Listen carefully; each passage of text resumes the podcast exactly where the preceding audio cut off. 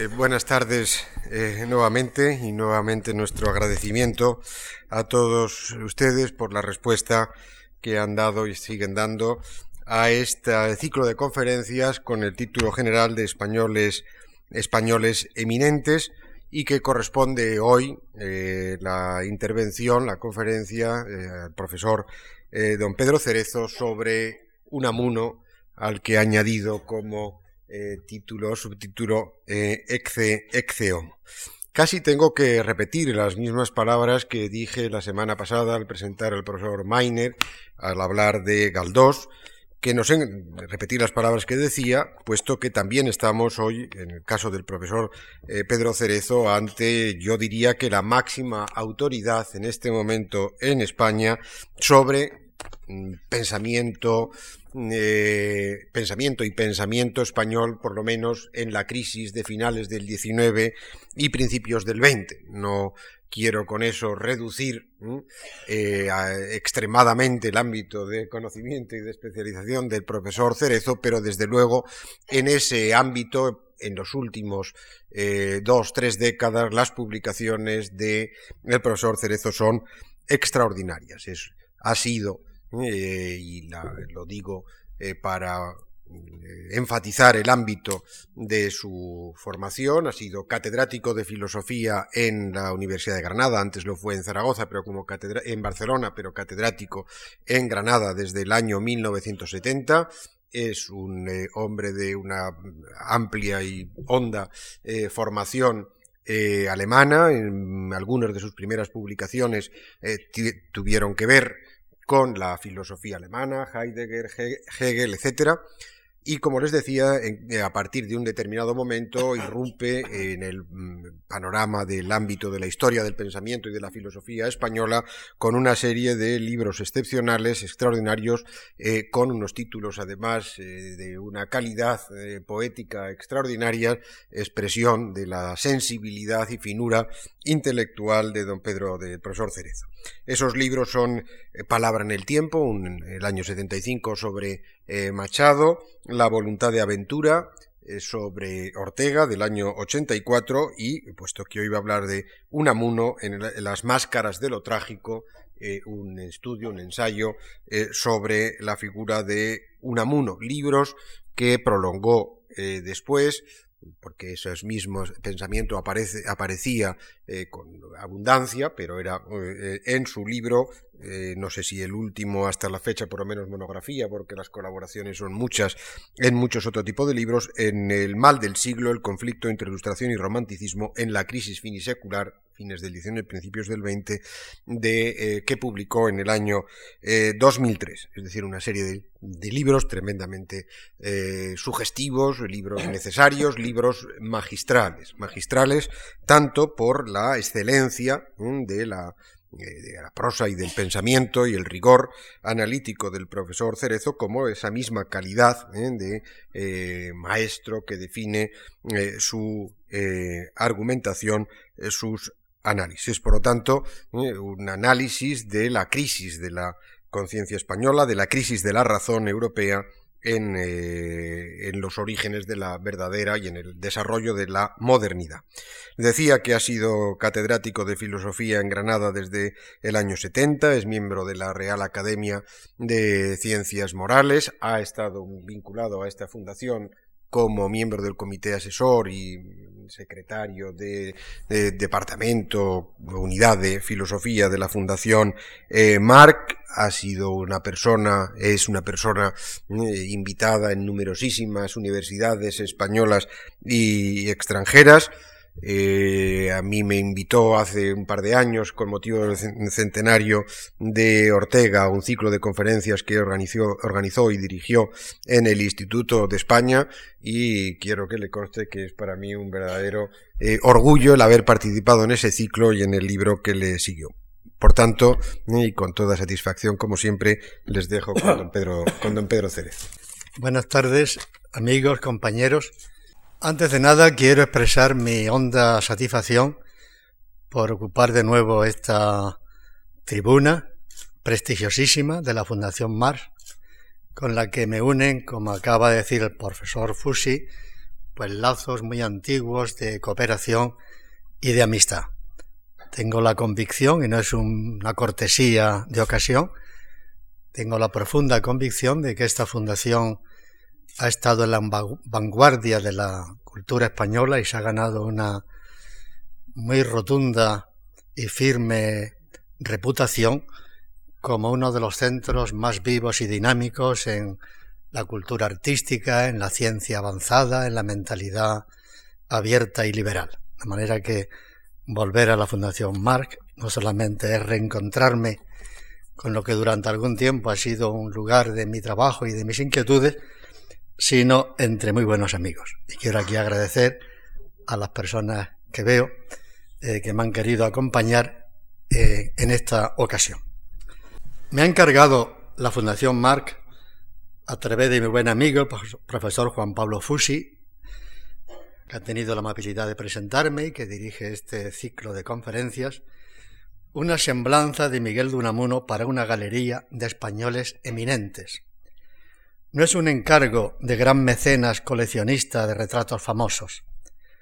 Si, como dijera Heidegger, el Dasein, es decir, el existente, elige sus héroes, se trata de exponer los grandes referentes en la cultura española para la admiración y la emulación de los españoles de hoy, tesis de política pedagógica o de pedagogía política que ha sabido convertir el director de esta fundación, Javier Gomá Lanzón, en piedra angular de su propia filosofía. Debo confesarles que el asunto me arredra.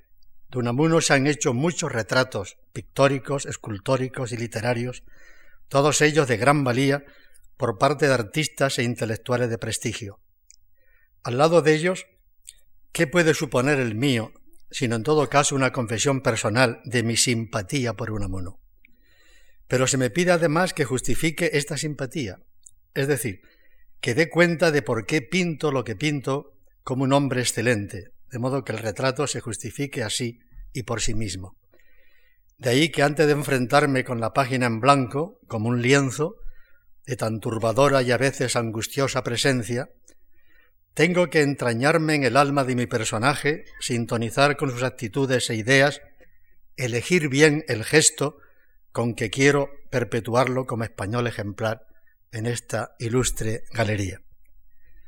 ¿Por qué y en qué Unamuno es un español eminente? me pregunto. Y aún antes, ¿qué significa ser un hombre eminente? Eminente no es simplemente el que destaca, sino el que excede a los demás en una determinada disposición que ha cultivado en un grado tal de capacidad y rendimiento, a esto llamaron los griegos arete o excelencia, que puede servir a otros de paradigma. Un hombre eminente es pues un hombre excelente y por lo mismo un hombre ejemplar, no ya en un sentido pacato y moralizante, sino existencialmente, en cuanto exemplum vitae, digno por el sentido y valor de su vida y de su obra, de formar parte de nuestra memoria. Y un hombre ejemplar es, como dice su etimología, un espejo en que uno puede mirarse porque tiene la mágica virtud de devolverle a uno algún rasgo esencial de la condición humana. De ahí también que el hombre eminente se exceda a sí mismo, trascendiendo históricamente hacia el futuro, porque ha sabido abrir un surco innovador y poner en juego nuevas posibilidades.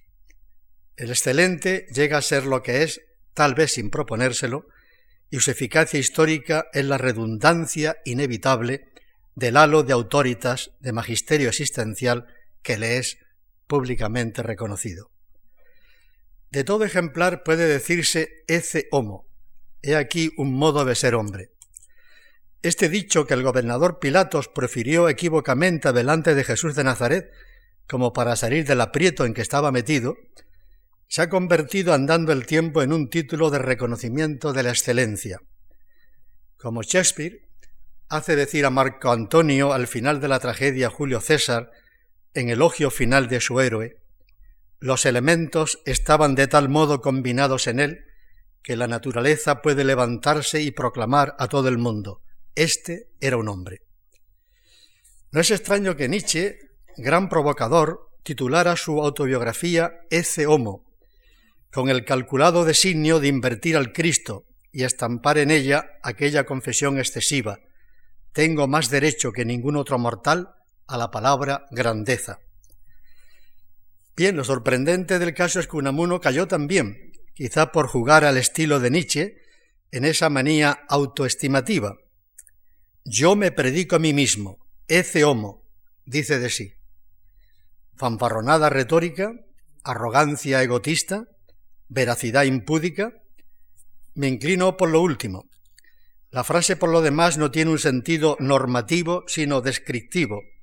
Unamuno tenía gala hablar con el corazón en la mano, al modo romántico, practicando la sinceridad hasta extremos escandalosos, o como él gustaba decir, desnudar el alma y exponerse a la mirada pública para provocar y estimular a los demás a hacer otro tanto en culto a la verdad y vivir así en confesión recíproca.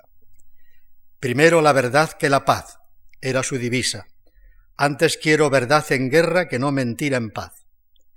Y por la verdad, esto es, por descubrirla en sus entrañas, vivía en guerra permanente con los otros y hasta consigo mismo, esperando que el conflicto la alumbrara como nace del caos una nueva estrella. Decía antes que su ece homo tiene a primera vista un sentido meramente descriptivo, pero no es enteramente cierto, pues no excluye el normativo, aun cuando con un carácter individual. Unamuno creía que cada hombre debe ser una idea viva, esto es, la encarnación de un arquetipo, que sólo él puede descubrir y realizar, lo que lo constituye en especie única. Cada cual es, por tanto, único e insustituible, y en serlo a conciencia, pon tu principal empeño, aconseja Unamuno. Desde luego, él lo puso con una dedicación exclusiva y exhaustiva de toda su vida, hasta que el arquetipo fraguó en su propia alma. Y aquel interlocutor imaginario que le preguntara un día curioso, de modo que usted es un mito, podía replicarle con cierto descaro. Pues claro, hombre, pues claro. Soy un mito que me estoy haciendo día a día, según voy llevando al mañana, al abismo, de espaldas al porvenir. Y mi obra es hacer mito, es hacerme a mí mismo en cuanto mito. Es bien sabido que este mito no era otro que el de un Quijote civil, agónico y mártir, desesperado e intrépido, predicando el Evangelio laico de su señor Don Quijote como otro Zaratustra celtibérico en el desierto calcinado de España. Este era su arquetipo que había engendrado casi en broma Cervantes, según él, para que él, Miguel de Unamuno, pudiera realizarlo en veras. Es pues inevitable que cualquier retrato de Unamuno lo cacte a la luz espectral de la efigie de Don Quijote. Así lo vio, entre otros, Antonio Machado uno de sus más fervientes discípulos. Este don quijotesco don Miguel de Unamuno, fuerte vasco, lleva el arnés grotesco y el irrisorio casco del buen manchego. Don Miguel camina, jinete de quimérica montura, metiendo espuela de oro a su locura, sin miedo de la lengua que malsina. ¿Por qué este mito? que lleva a Unamuno a caracterizarse de Don Quijote y librar por él sus batallas. Es una ocurrencia arbitraria, un delirio de grandeza, un recurso de teatralidad o acaso una profunda vocación personal. Qué íntima necesidad parece irrumpir en el gesto alucinado entre entusiasta y sombrío de este nuevo Quijote. Una cosa es para mí clara. Unamuno no se disfraza de Quijote para llamar la atención, como suele decirse, sino que se convierte a la religión laica y civil del quijotismo para realizar su vocación de reformador espiritual de España, al modo de un anti-Loyola, por su duelo personal con el jesuitismo, que suponía también, sin embargo, un abrazo entrañable con él. Al igual que Ortega tuvo que optar un día entre ser un gelerte a la alemana o un intelectual en la plazuela, Unamuno tuvo también que tomar la decisión de quijotizarse para salvar su conciencia y de paso su misión en España. Refiriéndose a la juventud, el objetivo primario de sus esfuerzos como educador, se queja amargamente a comienzo de siglo. Luego les coge, les ciñe y les agarrota esta ramplonería ambiente de la cual creo que no hay otra manera de salir que ser como soy yo, un desequilibrado y un visionario. Y esto, cabe decir, es un loco. Pero antes de esta patética confesión, él había aparecido en la arena pública en la última década del XIX, con sus ensayos en torno al casticismo, con otra efigie, como un intelectual librepensador, confusamente entre positivista y dialéctico, regeneracionista de actitud, socialista de militancia, empeñado en poner a su país en rumbo hacia la plena modernidad. Sentía su esfuerzo en continuidad con todos los movimientos progresistas del siglo XIX y anhelaba poder llevarlos a un término de consumación. Armado con esta voluntad regeneradora y con el método de buscar una síntesis entre tradición intrahistórica e intrapopular y modernidad, si disponía un amuno como tantos otros intelectuales regeneracionistas a afrontar el problema de la modernización de España. Pero ya en esta época se percibe una nota de ansiedad, de fervor libertario, que hacía presagiar una salida apasionada. Menos formalidad y corrección y más fundamentalidad y dirección. Seriedad y no gravedad. Y sobre todo libertad, libertad pero de la honda, no la oficial. Hace estragos el temor al ridículo y el miedo al público, la, biesta, la bestia multifauce. Se estaba ya gestando secretamente en el intelectual el delirio visionario del loco. Para aquellos años de fin de siglo, en 1897, le sobrevino una crisis espiritual que no es más que una resonancia a la española de la crisis nihilista de fin de siglo, que sufrieron los más sensibles de sus contemporáneos, una crisis existencial al comprobar los efectos deleterios del escepticismo intelectual y moral acerca del sentido de la vida. Unamuno intenta en vano revivar su antigua fe religiosa y en su hueco va a acabar fraguando una religión laica de la libertad, como la llamó Croce. Descubre entonces que entre nosotros los movimientos progresistas carecen de hondura espiritual y acaban encallando en la misma rigidez dogmática, en la inercia y la ruina rutina ideológica que esclerosa el alma. Cree que aquí en España toda ideología se convierte en fe carbonaria, que genera nuevos ídolos y toda actitud en inquisición latente, porque no se cuenta con una vigorosa personalidad educada en hábitos de libertad. Denuncia, en fin, que el cientificismo funcione como una nueva fe positivista, que el intelectualismo ahogue las grandes cuestiones del destino humano, que el escepticismo se haga fanático, que el progresismo no sea más que una religión de la quende que aduerme la conciencia crítica, y que la regeneración del país sea tan solo política práctica y hasta toscamente pragmática que no llega a tocar el fondo de los problemas. Cogido en este dilema, regeneración o revolución, y comprobando la escasa eficacia de la una y la inviabilidad de la otra, acabó desesperando del pueblo de España, en que había puesto su esperanza de resurgimiento, y optó por la vía interior en que ya le había precedido el krausismo de una reforma intelectual y moral del alma española. No revolución desde arriba y tampoco desde abajo, sino en la raíz, en la conciencia y en la personalidad íntima. Cito, ni reforma ni revolución bastan. Necesita la conciencia colectiva de nuestro pueblo una crisis que produzca lo que en psicología patológica se llama cambio de personalidad, un derrumbarse el viejo yo para que se alce sobre sus ruinas y nutrido de ellas el yo nuevo. Y en otro momento, no creo más que en la revolución interior, en la personal y en el culto, en el culto a la verdad. En este trance interior, buscando orientación y empresa para su propia vida, se produjo la conversión de un amuno en Don Quijote. Un Don Quijote espiritual, caballero andante vertido a las nuevas empresas civiles de la reforma moral y religiosa del país, armado con la fe intrépida en el poder de la voluntad para dar sentido al mundo. El héroe exasperado de la libertad creadora, cristiano y liberal, con un cristianismo civil y un liberalismo social fundidos en el crisol de su buen corazón quijánico. Quisiera llamar la atención sobre esta metamorfosis porque alguien podría preguntarse extrañado, ¿cómo es posible que un intelectual se caracterice como un loco? He aquí lo sorprendente.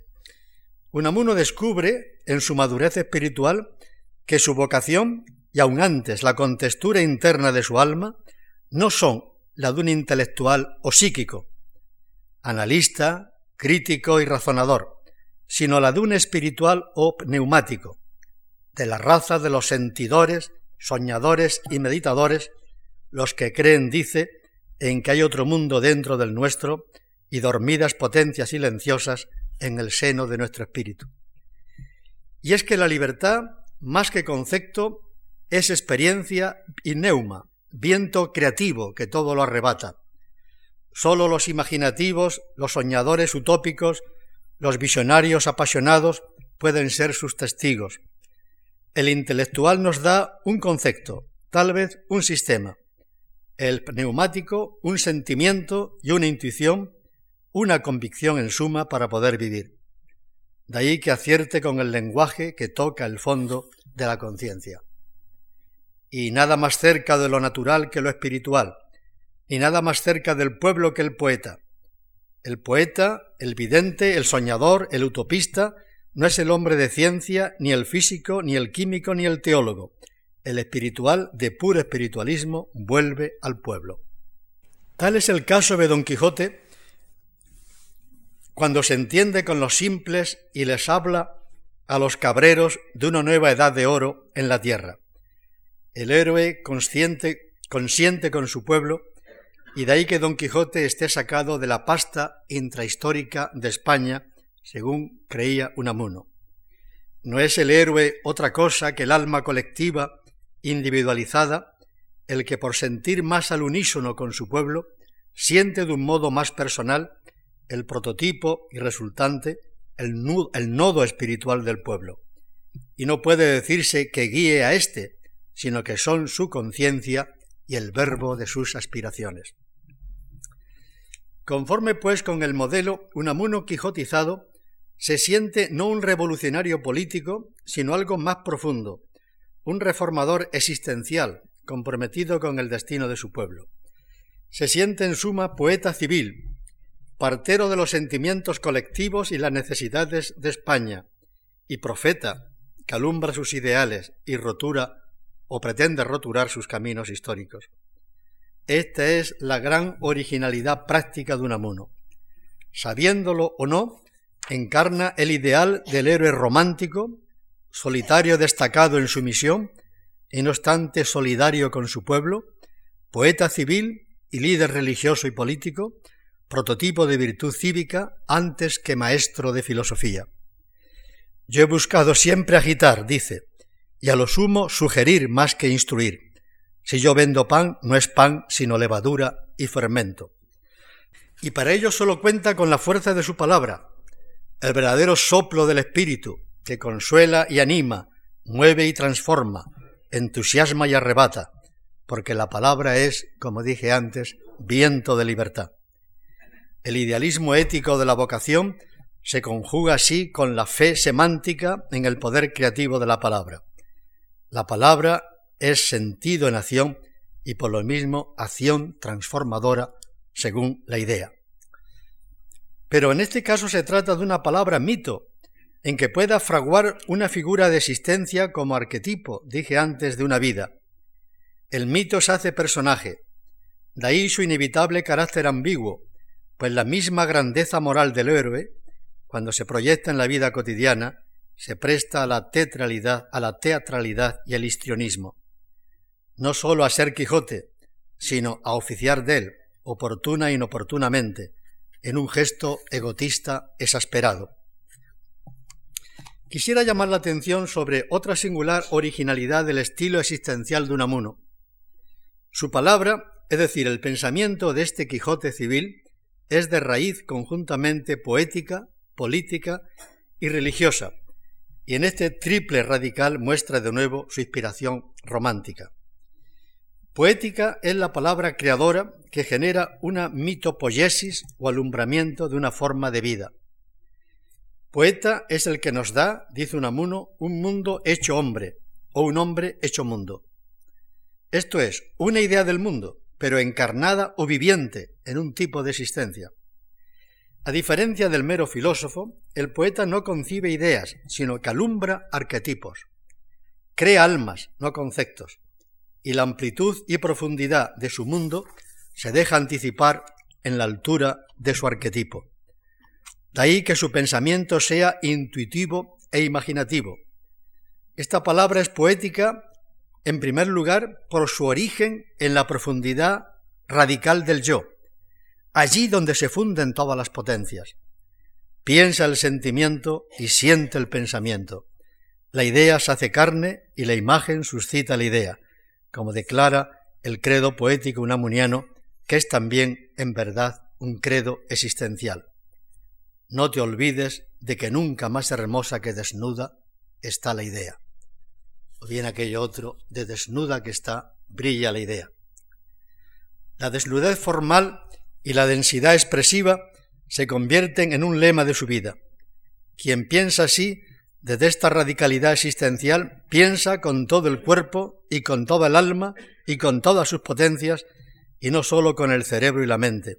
Pensar vital y no lógicamente, dice.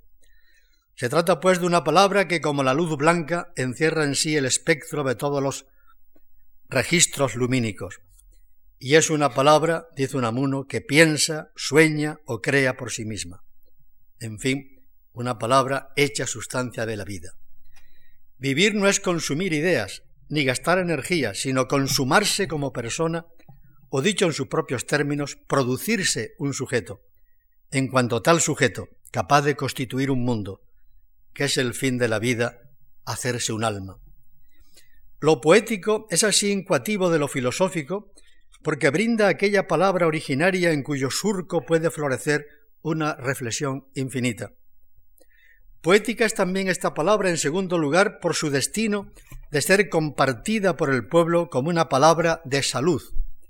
Palabra, pues, integral, que a la vez que revela una fuente de sentido, la convierte en fuerza salvadora y guía de la existencia. Detrás de la máscara quijotesca se adivinan los rasgos de otro rostro como en un palincesto existencial o en un mágico calidoscopio. Téngase presente que Don Quijote es el Cristo español, como lo llamó Unamuno, y a la luz de este implícito arquetipo cristológico que celebra él en el Cristo de Velázquez, el monumento más excelso de la lírica cristológica universal, diseña Unamuno, el cristiano Unamuno, toda la figura de su quijotismo. En el poema Ece Homo canta el poeta. He aquí el hombre, por quien Dios es algo. No tengo hombre, decimos en los trances de la vida mortal. Mas tú contestas, yo soy el hombre, la verdad, la vida. Se comprende, por lo tanto, que lo poético sea también lo político, una palabra empeñada, comprometida en su obra, que asiste a la vida de los otros, asiste, en el sentido de asistir, y se dispone a resistir todo aquello que la niega y persistir en su sentido. Unamuno es el último representante, sin proponérselo, de una política Christi, pero existencial, no dogmática, no impuesta desde el poder, sino construida desde el aliento de su libertad. La política en Unamuno está siempre trascendida a este ideal heroico de existencia. Se diría que es una política trascendental, creadora y transformadora, de aspiración revolucionaria, al menos en la idea, que arroja grandes réditos en tiempos críticos, en que es preciso construir la resistencia moral y empeñarse en el surgimiento de lo nuevo, pero que sin embargo queda desplazada sin saber cómo situarse en etapas de normalización democrática, como le ocurrió al propio Nomuno.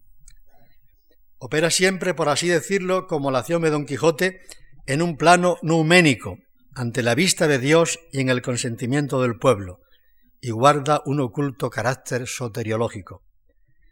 democrática en su raíz y en su destinación, tiende, sin embargo, a esa suerte de caudillismo espiritual propio de la idea romántica de los grandes hombres en que soñaron Costa, Ganivet, Azorín y el propio Namuno.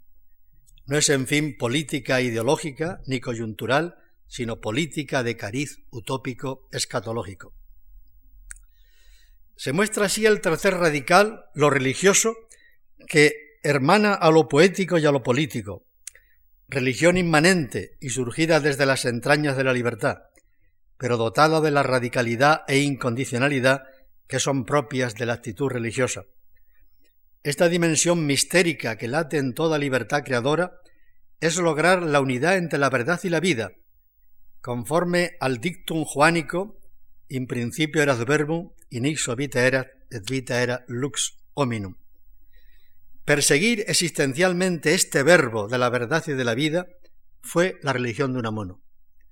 En su ensayo Verdad y Vida establece la implicación necesaria entre ambos radicales. Buscar primero la verdad en la vida, no sólo en ella, escarbando sus entrañas espirituales, sino también para ella, como un fármaco de salud. Una verdad viva, operativa, que haga vivir, porque es capaz de responder a la cuestión del sentido. Unamuno, de la estirpe de los pensadores subjetivos como San Agustín, Pascal, Kierkegaard o Nietzsche, desplaza así la cuestión de la verdad del orden epistemológico del conocimiento al orden ético de una verdad que justifica la vida, aquella en la que ésta encuentra su quicio de sustentación. De ahí su criterio pragmático trascendental de la verdad. Todo lo que eleva e intensifica la vida refléjase en ideas verdaderas, que lo son en cuanto lo reflejen, y en ideas falsas lo que la deprima y amengüe. La verdad objetiva, de la que habla la ciencia, suele ser cosa muerta por su propia insustancialidad vital. Puede dar poder y utilidad, eficacia técnica y dominio, pero no asiste a la vida.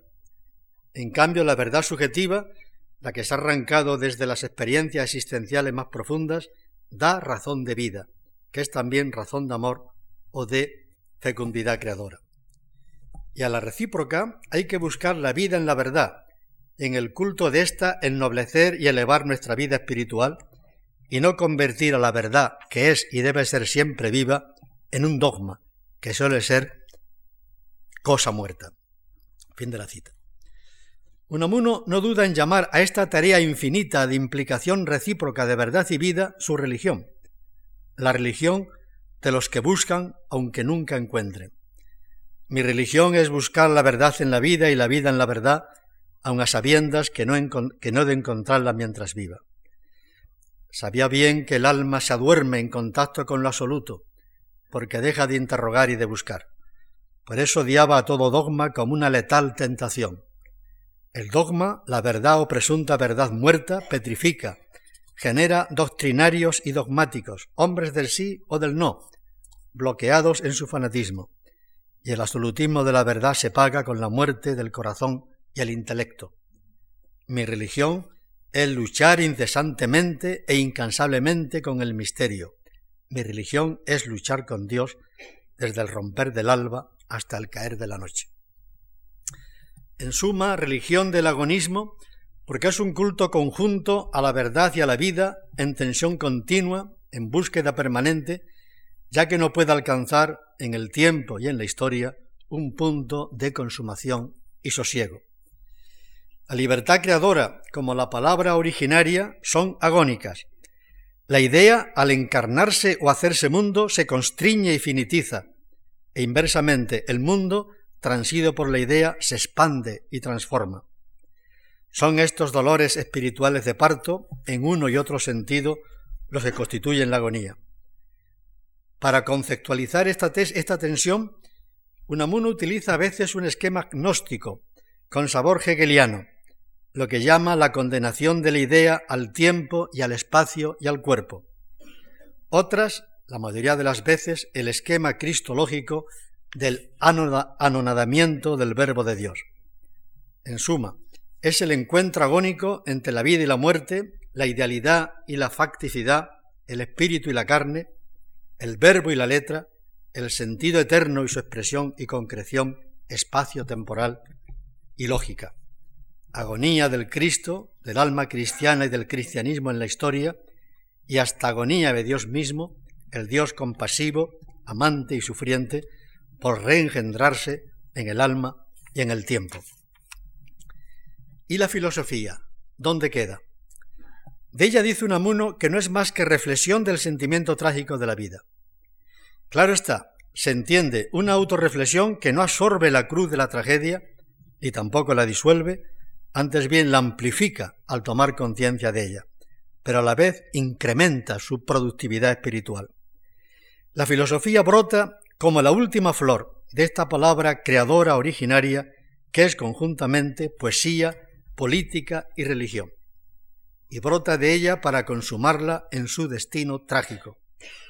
Tal como confiesa Unamuno en carta a Juan Zorrilla San Martín, yo no siento la filosofía sino poéticamente, ni la filosofía sino religiosamente.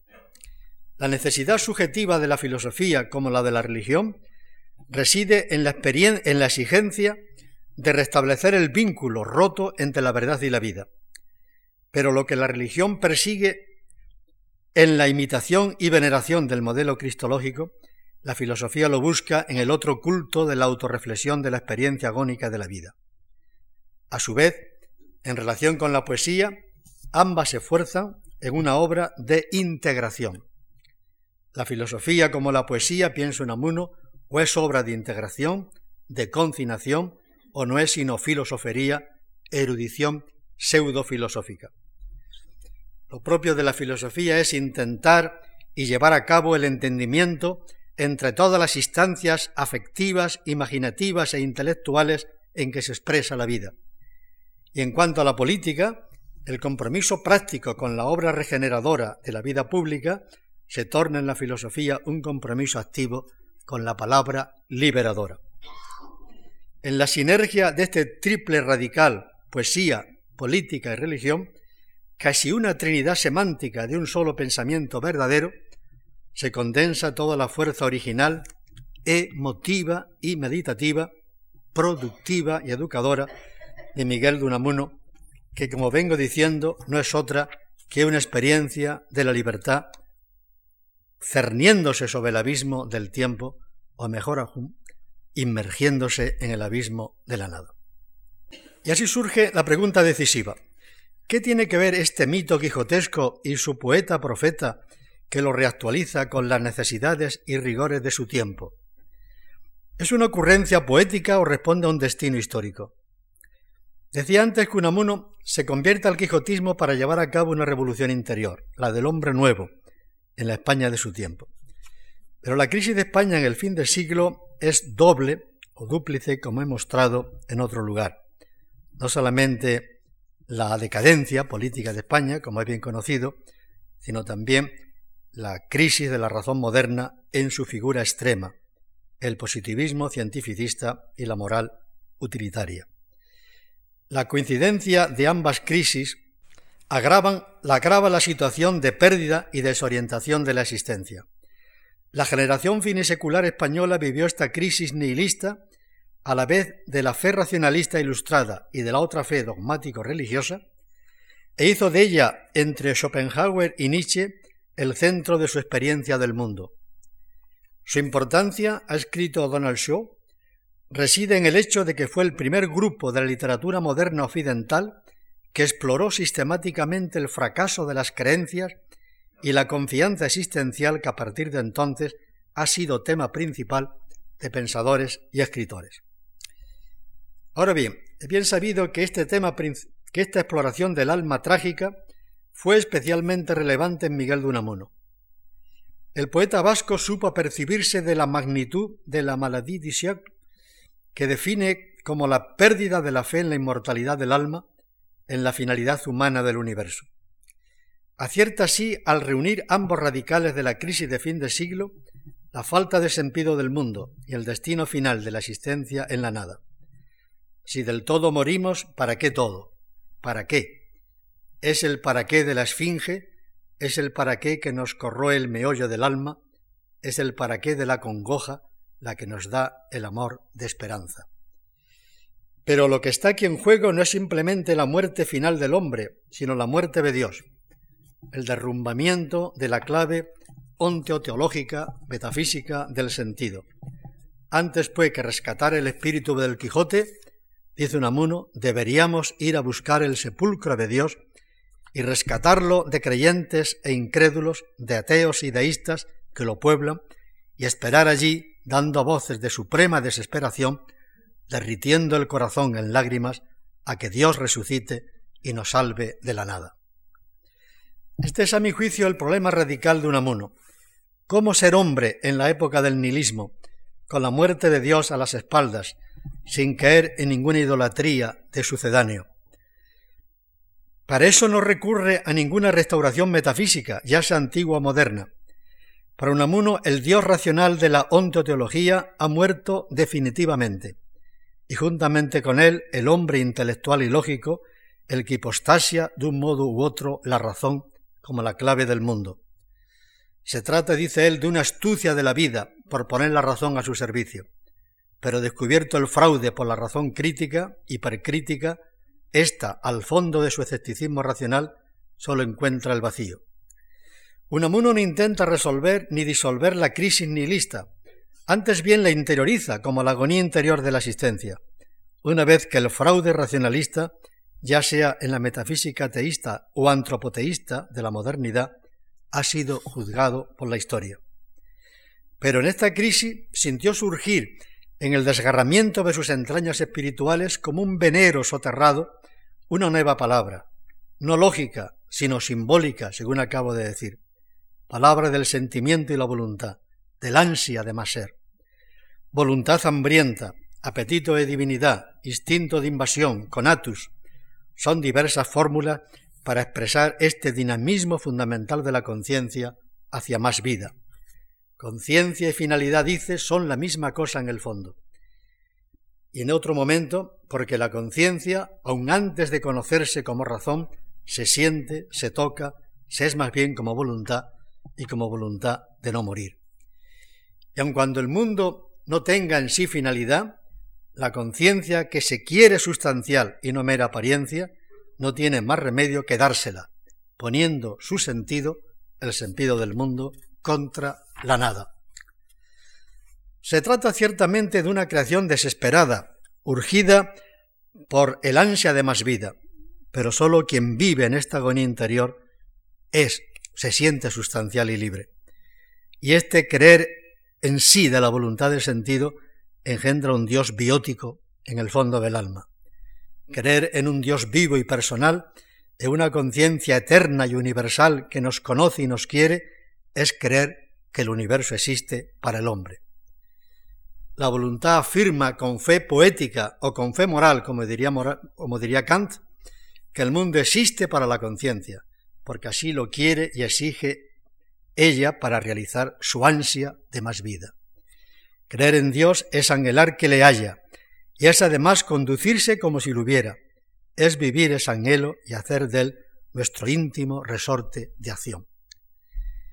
Creer es crear. Insisto en Amuno, como es bien sabido, repitiendo una sentencia nietzscheana. Crear a Dios, pero conjuntamente proyectarse en Él y con Él la voluntad en el futuro del sentido. Y esta proyección al infinito de la voluntad creadora es el modo quijotesco de ser hombre.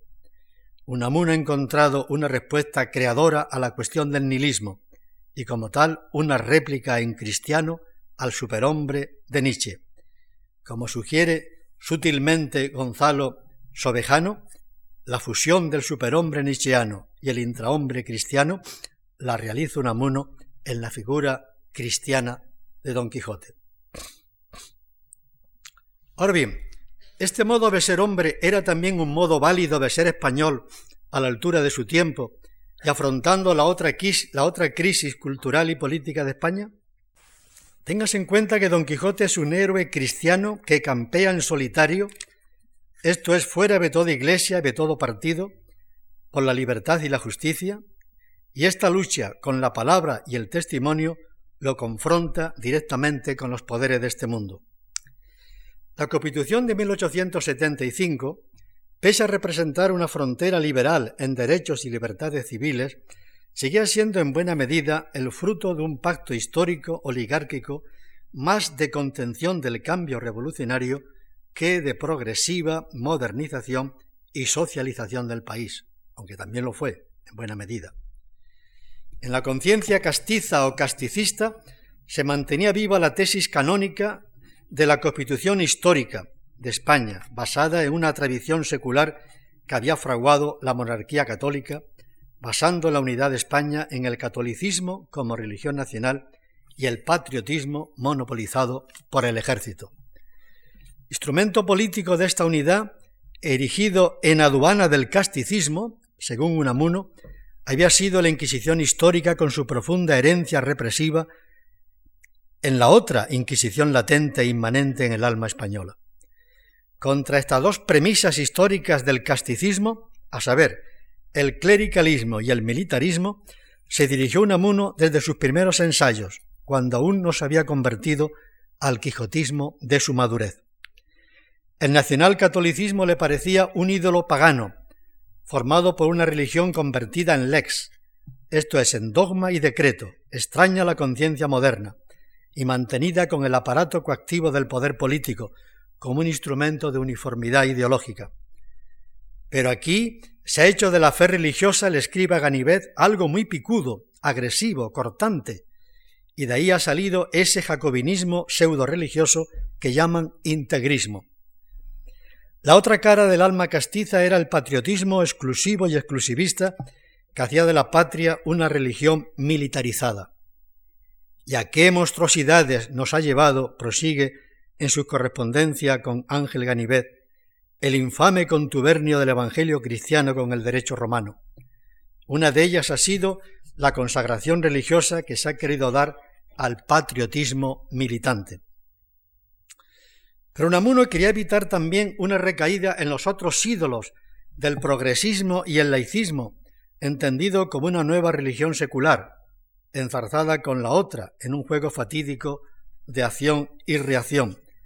Y de ahí su búsqueda de una síntesis dialéctica, como dije, entre tradición, pero intrahistórica y popular, y modernidad. Y cuando a la vuelta del cabo del siglo, ante el impasse de la reforma política, el intelectual se radicaliza, es decir, se convierte en el abanderado de una regeneración interior del alma española, y abandona toda ortodoxia ideológica y toda obediencia de partido, se le ve campear en solitario como un nuevo Quijote civil. Sus batallas son, de un lado, contra el dogmatismo y el clericalismo, empeñándose en una verdadera reforma religiosa, indígena, íntima y propia, por liberalizar el cristianismo, desamortizándolo del poder eclesiástico. Cito. Hay que hacer laica la virtud, escribía hace poco un joven publicista español, el señor Ortega y Gasset. Hay que civilizar el cristianismo, añado yo, y por civilizar entiendo hacerlo civil para que deje de ser eclesiástico, infundirlo en la vida civil, en la civilidad, desempeñándolo de la Iglesia. Del otro, la batalla por el Kulturkampf o el Estado liberal fundado en la conciencia autónoma y en la primacía de la ley civil, haciendo de él un verdadero poder ético o espiritual con una función educadora y socializadora del país. Para Unamuno era imposible un Estado verdaderamente liberal con una religión autoritaria de la servidumbre. La unidad interna de este doble objetivo arroja el perfil del quijotismo como actitud, que no era otra que fundir un cristianismo liberal y evangélico, purificado de toda escoria clerical, con un liberalismo de hondo sentido progresivo y social. Don Quijote era, pues, el Cristo español, liberado de la Iglesia, y a la vez el adalid de un liberalismo regenerado, de nuevo cuño, en suma, el héroe de lo que vengo llamando en sentido crociano una religión de la libertad no la alianza del trono y el altar, según la fórmula casticista, sino inversamente conjugar el etos liberal moderno del libre examen con el sentido de la hermandad y solidaridad de índole religiosa que dimana del Evangelio. este quijotismo interior y lúcido, trágico, por mediar en la contradicción de religión y cultura moderna, y de raíz hondamente intrahistórica, fue el gesto del nuevo caballero andante. ¿No anda acaso la España de hoy necesitada de un cristianismo con sentido civil y un liberalismo progresivo, democrático y social? Quisiera referirme finalmente a la herencia espiritual de este quijotismo civil. Se ha dicho que Unamuno es un homo religiosus, lo que es muy cierto, pero se suele pasar por alto la índole de su religiosidad, abierta a la ética, que queda a su vez fundada en un nuevo imperativo más universal y radical a su juicio que el kantiano, el imperativo de eternizar la vida, tanto en sentido natural como intencional. Pues el porvenir de la conciencia es para un ser que se sabe racional y siente la autoestima de su razón una exigencia incondicionada. El porvenir de la conciencia. Hoy día, por ejemplo, si pensamos en la obra de Han Jonas, El principio de responsabilidad, y tantas otras obras de filosofía, etcétera, etcétera, sin saberlo están en esta senda que ya abrió Unamuno. Esta ética de la responsabilidad, como quisiera calificarla hoy, le lleva a conjugar libertad y solidaridad en una actitud unitaria. Muchos ha criticado el egotismo de Unamuno como un culto exasperado del yo y la personalidad individual, sin advertir que es la otra cara complementaria de su altruismo, pues que no se toma en serio a sí mismo, solía decir, no puede empeñarse seriamente en la suerte del otro. Egotismo no es egoísmo, como solidaridad no implica comunitarismo, y menos de sentido cultural o racial. El cultivo de la propia personalidad lleva a estimular el de la ajena, a respetarla como la expresión de otra libertad creadora, y a la vez a crear lazos de humanidad, de solidaridad y de piedad recíproca, pues ningún yo, ningún nosotros se basta a sí mismo. De ahí que esta ética del amor piadoso e invasivo se desarrolle civilmente, al modo protestante, en la ética de los oficia, vocaciones y profesiones, al servicio de la comunidad humana, y políticamente en una ética de la responsabilidad civil. Más allá del amor a la obra bien hecha y del afán de lustre y de gloria del reconocimiento social que ello implica, hay que llegar a la solicitud por el destinatario de nuestra obra. Pero hay que elevarse aún más, dice Unamuno, a un sentimiento ético de nuestro oficio civil que deriva y desciende de nuestro sentimiento religioso y de nuestra hambre de eternización. Esta es otra paradoja de la rica personalidad de Unamuno. Él, el trágico, el egotista, el intimista, es también un pensador civil de polis y cosmópolis. El deber siempre tiene en él un sentido últimamente cívico. Estas palabras arrojan luz sobre un nuevo problema, el pluralismo asiológico, que Unamuno no llegó a conocer en el sentido actual, pero su reflexión sobre el modo de convivencia entre las distintas culturas españolas o bien de las culturas que forman el patrimonio de Europa puede ser de aplicación en el presente marco multiculturalista. No se trata de aislar las diferencias para preservarlas en, en un excluyente casticismo, sino de interrelacionarlas y comunicarlas en pie de igualdad, pero en invasión recíproca, como ocurre en toda relación intersubjetiva que quiera ser productiva. A esto llamaba Unamuno con mala fortuna la imposición, que no es prevalecer sobre la otra, ni aspirar a privilegios específicos, sino contagiarse, tocarse el alma una de la otra, e influir así como la que más en el destino colectivo. Años más tarde, en las Cortes Constituyentes de la Segunda República, lo recordaba Unamuno de nuevo. Cuando yo fui a mi pueblo fui a predicarles el imperialismo, que se pusieran al frente de España, y es lo que vengo a predicar a cada una de las regiones, que nos conquisten, que nos conquistemos los unos a los otros. Yo sé lo que de esta conquista mutua puede salir, puede y debe salir la España para todos. A él le gustaba llamar a España renación, esto es, una nación que en la comunicación e interacción de sus diferencias es doblemente nación y siempre renaciente. Otro tanto podría decirse de Europa. A Unamuno le preocupaba la idea de una Europa entendida como categoría ideológica en el sentido de un destino único de ciencia, técnica y progreso material que achacaba a los europeístas, lo cual no deja de ser, dicho sea de paso, un reduccionismo un tanto maniqueo de la Europa ilustrada. Pero su intención era la de reganar la Europa plural en sus pueblos y culturas, y viva en todas sus raíces. Europa es con el mismo derecho cultura grecolatina, germanismo, cristianismo e ilustración, y de la fecunda guerra civil de estas diversas tradiciones, sin síntesis posible, ha surgido su vigor y su fuerza creativa. Una imagen unitaria y homogénea de Europa sería amputarla de algunas de estas dimensiones. Europa es también una renación y sobrenación, fecunda y viva en el conflicto de sus diversos radicales de existencia. Así solo podía hablar un liberal que, como Stuart Mill y tantos otros, ha defendido una unión integradora, obra de libertad y consentimiento, respetuosa y viva en sus diferencias.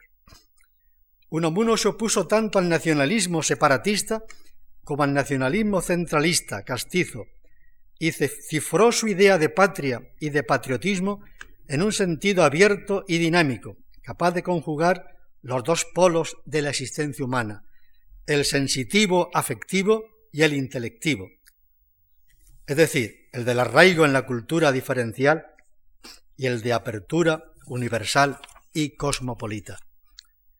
Este profundo liberalismo de Unamuno, de una doble raíz, humanista social, sajona y cristiana protestante, constituye su herencia más preciada en el orden político. Lo podríamos definir por tres señas fundamentales. La primera, el cultivo de la conciencia cívica como garantía de libertad. No se es libre si no se ejerce la libertad, y esta implica una toma de posiciones valorativas en el marco de un orden social y público de intereses colectivos.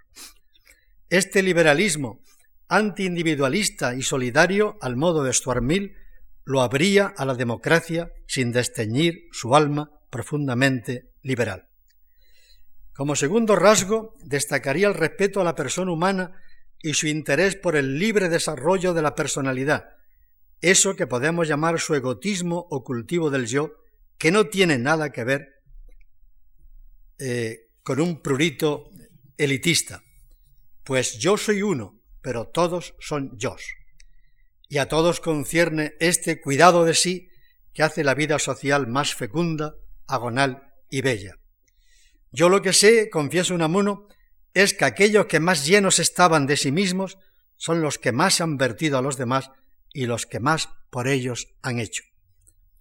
En tercer lugar, lo que él llamaba en oposición a la aséptica neutralidad, su alter neutralidad, una rara y difícil virtud civil de ánimos verdaderamente magnánimos, que consiste en la voluntad de abarcar todas las razones y todas las motivaciones que hay en cada caso en juego, en medio de un conflicto social o civil, no para sobrevolarlas y dictar sentencia como un juez, sino para comprometerse sin sectarismo y alentar compromisos cívicos de entendimiento.